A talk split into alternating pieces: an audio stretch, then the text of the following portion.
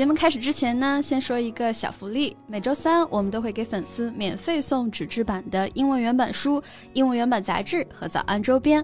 微信搜索“早安英文”，私信回复“抽奖”两个字，就可以参与我们的抽奖福利啦。嗯，这些奖品都是我们的老师为大家精心挑选的，是非常适合学英语的材料，而且你花钱也很难买到。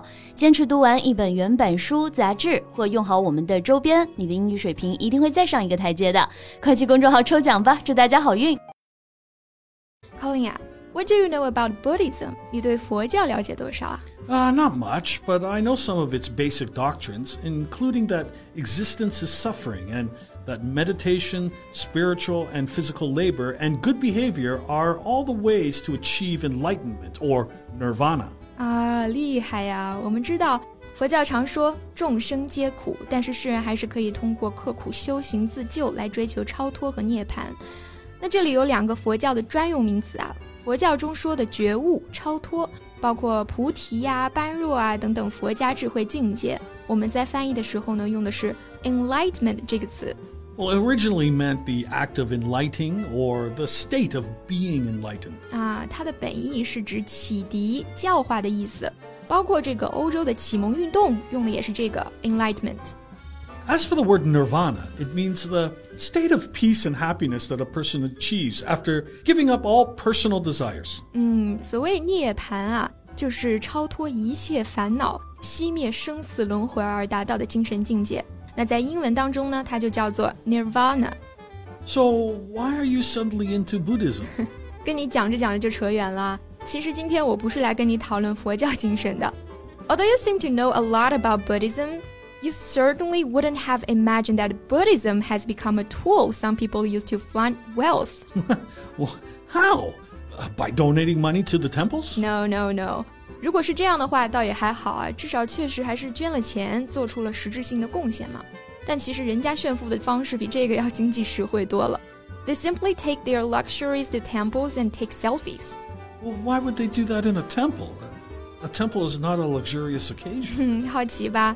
那接下来我们就来聊一聊这个十分诡异又可笑的现象啊！我刚刚也说了，他们这种行为本质上是一种炫富，因为用到了 flaunt wealth 这个表达。Flaunt means to show something you are proud of to other people in order to impress. 嗯，也就是炫耀、卖弄的意思。那 wealth 就是我们说的财富，所以呢，我们之后说谁谁谁，哎，他特别喜欢炫富啊，就可以用这个短语 flaunt wealth。I still don't get it. If they want to let others believe that they are rich, they can go take pictures in five star hotels or casinos or many other places. White temples. 这你就不懂了吧？现在的人啊，不仅要别人觉得他们有钱，还要别人觉得他们有文化，所以呢，就导致了一种新人设的出现，叫做佛系名媛，简称佛媛。Well, are they truly interested in Buddhist culture? Not really. 因为随着网上同类型照片越来越多，大家就发现套路了。佛经是淘宝上九块九包邮买的，那礼佛的清雅之处呢，其实是同一个酒店的大堂，喝茶的地方也可能是一个竹排轮流摆拍。Oh come on, this is ridiculous. I remember reading before that there were people sharing hotel rooms and high tea just to take photos, and this is even more ridiculous than that. 是的，大家为了成为名媛都很拼啊！团购一个下午茶，每个人合影几张就走了。I just don't understand why people want photos together with tea. 好看嘛，各种精致的小碟子、小茶壶啊，不然你看人家为什么要叫 high tea 呢？就很高端，对不对？Oh come on, don't talk nonsense. Our listeners might believe you. It was termed high tea because it was eaten at a high dinner table rather than a low tea table. all right, all right. 大家不要听我胡说八道啊！这个 high tea 它之所以叫 high tea，不是因为它很高端。 其实这个 high 它指的呢就是就餐的时候餐桌的高度，因为 high tea 一般是搭配高背椅放在晚餐桌上吃的。Yeah, it's a meal consisting of uh, cooked food, bread and butter and cakes, usually with tea to drink, eaten in the late afternoon or early evening instead of dinner. 嗯，准确来说呢，它其实应该翻译成傍晚茶，原本是指工人阶级在五至六点左右喝的下午茶。一般搭配土豆啊、肉啊之类的容易果腹的食物，那工人们吃饱了之后，才可以精神充沛的去继续工作。其实我们大部分人吃过的下午茶都是属于 high tea。